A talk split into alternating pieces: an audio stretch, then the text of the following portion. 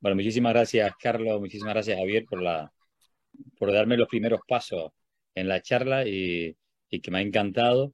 Pero desgraciadamente no todos los pacientes son altos expresores y, y creo que tenemos que seguir usando la combinación de, de, inmunoterapia. Estos son mis conflictos de interés. Y realmente, bueno, ya lo ha puesto Javier, pero si tenemos pacientes con alta expresión de PDL1 o con expresión constitutiva de PDL1 y además si tienen eh, infiltración linfocítica, claramente sabemos que estos pacientes, aunque podamos decir que el PDL1 es un biomarcador que no es perfecto, sabemos que estos pacientes van a tener mm, más probabilidades de, ser largo superviviente. Pero hay otros pacientes, y son estos, los pacientes que no tienen expresión de PDL1, y, estos pacientes probablemente sean los que más se van a beneficiar de combo, aunque hablaré de todos. Y esto tiene una explicación, y tiene, sabemos que la combinación con quimioterapia, porque los combos con inmuno la podemos hacer con quimioterapia, la podemos hacer con inmuno-inmuno, o con quimio más inmuno-inmuno pueden producir aumento de la expresión o una eh, regulación positiva de la expresión de PDL1 o también producir lo que deseamos, que lleguen más linfocitos T activados al microambiente tumoral. Y bueno, eh, si les contara ahora cuántos ensayos tenemos de quimio inmuno, evidentemente más de 20 no, no tendría para hablar en 15 minutos. Por tanto, me voy a concentrar en los datos más recientes que tenemos y en aquellos estudios a, largo tiempo y que eh, de mayor seguimiento, perdón, y que ya nos pueden hablar de, algunos pacientes y podemos comenzar a decir que son pacientes curados. Evidentemente, dos de ellos que hace muy poco en ESMO, hace una semana, se presentaron la actualización a cinco años de dos estudios, que si el 024 en monoterapia en fuertemente positivo fue un estudio que cambió la manera de tratar, yo creo que en no escamoso el 189, la combinación de mm, platino, alinta más pembrolizumab, y en escamoso el quino 407 de carbotaxol o carbonat plaquitacel atezolizumab han cambiado la manera de tratar el cáncer de pulmón. Y tener datos a cinco años son importantes. Pues miren aquí, tenemos, y a la izquierda van a ver la supervivencia global a cinco años prácticamente 20%. Recuerden que en este estudio él es un estudio independientemente de la expresión de PDL1, Commerce, y tenemos 20% de los pacientes vivos a 5 años contra 10, 11% de los pacientes en el brazo de quimioterapia. Y esto es considerando que hay un crossover tan alto como un 57% de los pacientes que cayeron en el brazo de quimio recibieron anti-PD1 o anti-PDL1. Si miran en la parte inferior de la, de la gráfica, van a ver que los datos que tenemos por la expresión de PDL1, si más del 50% de 1,49 o menos del, o, PDL1 negativo, cómo tenemos la supervivencia global. Y, y si miran aquí, en el 189, aún en la población PDL1 negativo, las asas ratios es de 0,55. Claramente también se benefician estos pacientes y hay cerca de un 10% de los pacientes vivos a 5 años contra 5% de, los pacientes, casi el doble vivos a 5 años a pesar de un crossover tan alto. Evidentemente, en los altos expresores hay un 30% vivos a 5 años. Esto si lo comparamos con el 0,24 es muy similar. Aquí volvemos a decir quiénes van a ser los que van a necesitar la combinación con quimio y quién no. Desgraciadamente, Javier, lo podemos discutir después, pero no voy a poder responder esto. Y mucho más tengo que reafirmar tus datos Presentabas en el 024 que en los primeros 12 meses un 30% de los pacientes lo perdíamos y en, e, y en el 189 lo mismo. Hay un 30% de pacientes que fallecen en el primer año y en el segundo año otro 20% de los pacientes también fallece. O sea que en los primeros dos años perdemos el 55% de los pacientes. Sin embargo, a cinco años, que es lo que le quería transmitir, en el, en el Kino 189, eh, platino, alinta, pembrolizumab, hay un 7.5% de pacientes a 5 años que no han progresado. Y atención, porque realmente este es el grupo interesante que digo, tengo pacientes que no han necesitado otro tratamiento y se mantienen sin progresión después de 5 años. ¿Son los pacientes curados? Pues también tengo pacientes que han progresado, les le, hemos puesto quimio y también están en respuesta completa más de 3 años. Es algo que hasta el momento no habíamos visto y ya, bueno, ya lo puso eh, Javier, pero también lo, pongo con aquí mismo. Otro dato interesante y que y, que vemos con la combinación de quimio es la respuesta. Y cuando pongo el dato en el PDL1 mayor de 50%, tenemos un 62% de respuesta. Y esto, ¿por qué pongo, que pocas veces ya lo ponemos? ¿Por qué? Porque a veces necesitamos pacientes que, aunque sean PDL1 fuertemente positivos, son pacientes que necesitamos una respuesta eh, rápida y son pacientes rápidos progresores pues tener una respuesta de esta magnitud, recuerden, en el, 0,24 solo respondía el 45% eh, de los pacientes. Si miran aquí, en el 407, son los datos, recuerden, eh, carboplatino, napelquiracel o taxol más pembrolizumab, pues también tenemos datos ya cerca de 5 años, 18.4% de los pacientes vivos a 5 años versus 9.7 a pesar de un crossover del 50%. Aquí debajo vuelven a ver los datos según la expresión de PDL1. En los altamente expresores la, diferencia es más clara. Sin embargo, en los bajos expresores, en los PDL1 negativos, no hay significación estadística. Aquí podemos especular que, hay, que la N es menor, pero son los datos que tenemos. Mi opinión es que la combinación de quimio inmuno, si, si tengo que tomar partido donde más eh, sentido le veo en los PDL1 negativos, pero estos son los datos que tenemos y, es lo que hay. Si miramos la PFS, vemos que a 5 años 10.8% no ha progresado versus 3.5% en el brazo de quimioterapia.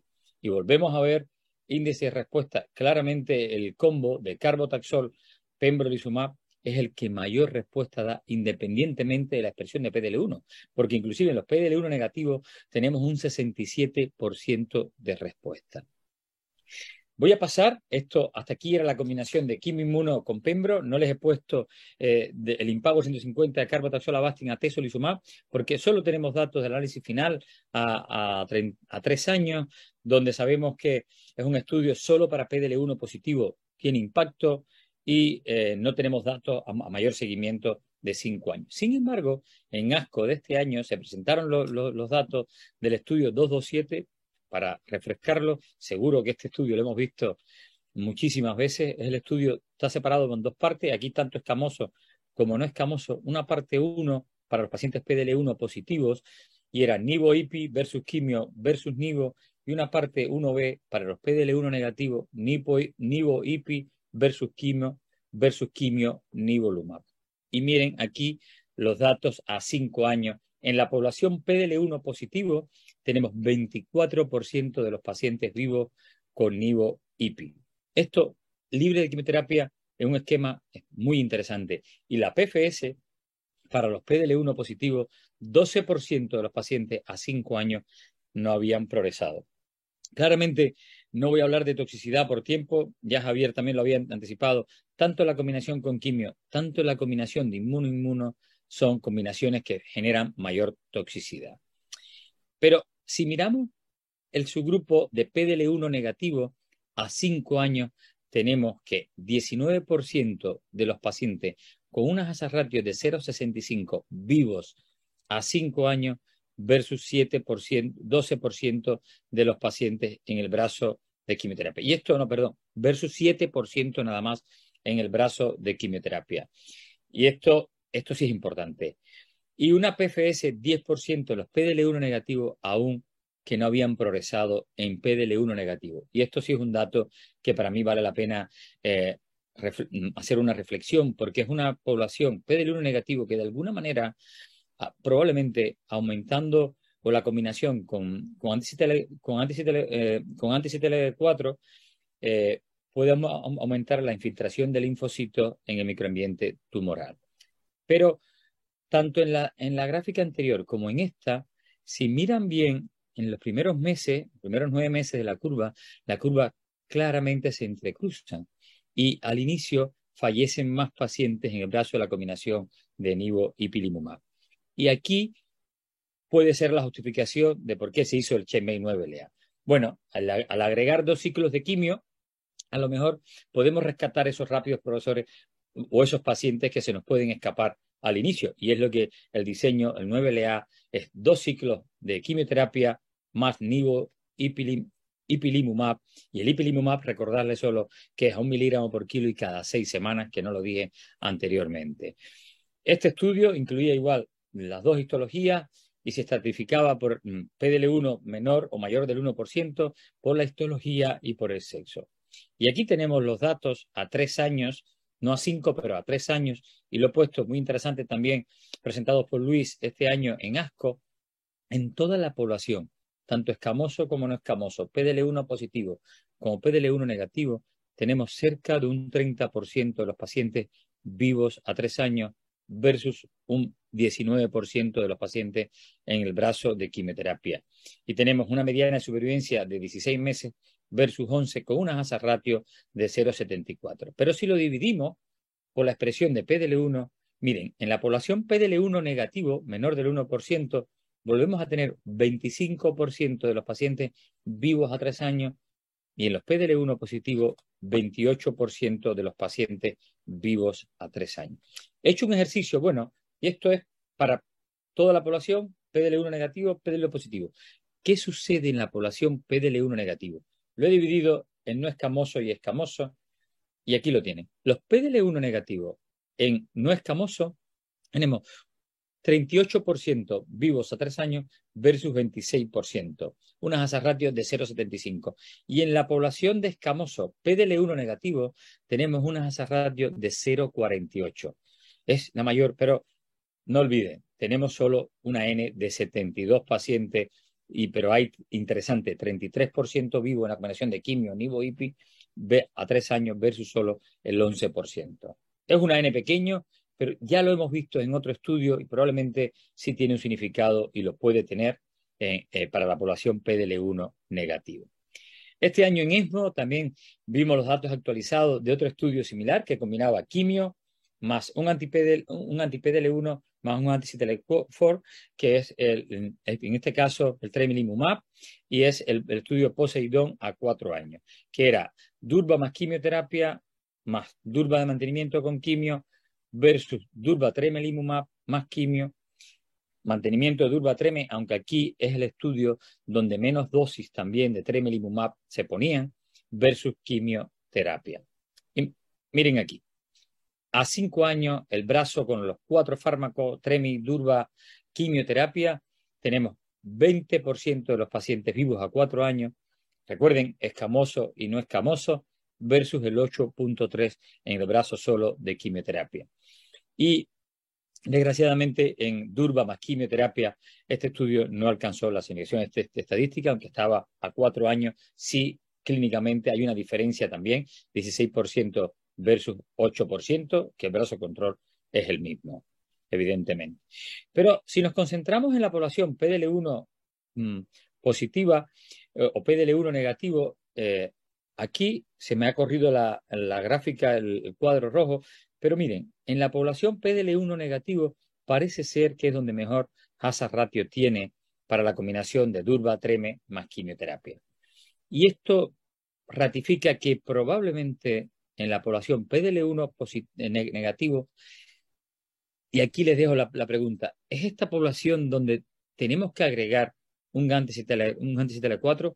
Pues la verdad que nos faltaría un estudio que compara uno, que, lo ponga claramente quimio más un anti-PD1 versus eh, quimio más anti-CTLA4 más anti-PD1 o otro brazo que fuera solo un anti-CTLA4 más un anti-PD1. Esto, este estudio no está hecho, por lo tanto vamos a tener esta duda siempre. Ya como conclusión, decirle que la combinación con inmunoterapia, ya sea con quimio-inmuno, ya sea inmuno-inmuno, es el estándar de tratamiento en primera línea de cáncer de pulmón, independientemente de la expresión de PDL1 y además, inclusive para la población PDL1 negativo, que los anti 4 parece ser que juegan un rol y que en, general en los PDL1 negativos al menos tiene un racional biológico y clínico que lo estamos viendo, pero desgraciadamente seguimos necesitando mejores combinaciones basadas en, en, un estudio translacional más profundo y necesitamos estudios académicos que respondan a estas preguntas. Muchísimas gracias.